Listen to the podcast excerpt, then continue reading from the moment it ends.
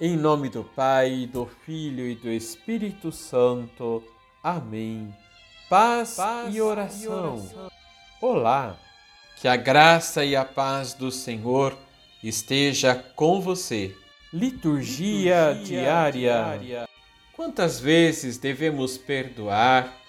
Até sete vezes? pergunta Pedro a Jesus, conforme lemos no Evangelho de São Mateus capítulo 18, versículo 21, até o capítulo 19, versículo 1.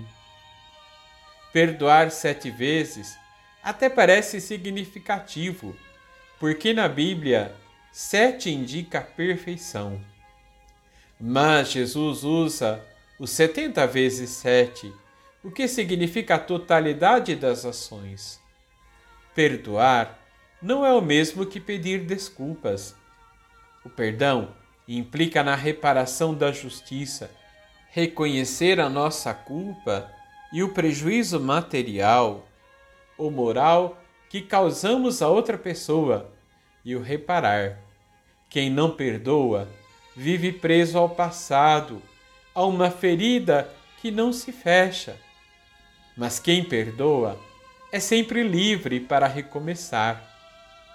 Deus, na sua infinita misericórdia, nos perdoa sempre. Mas e nós? Conseguimos perdoar com facilidade?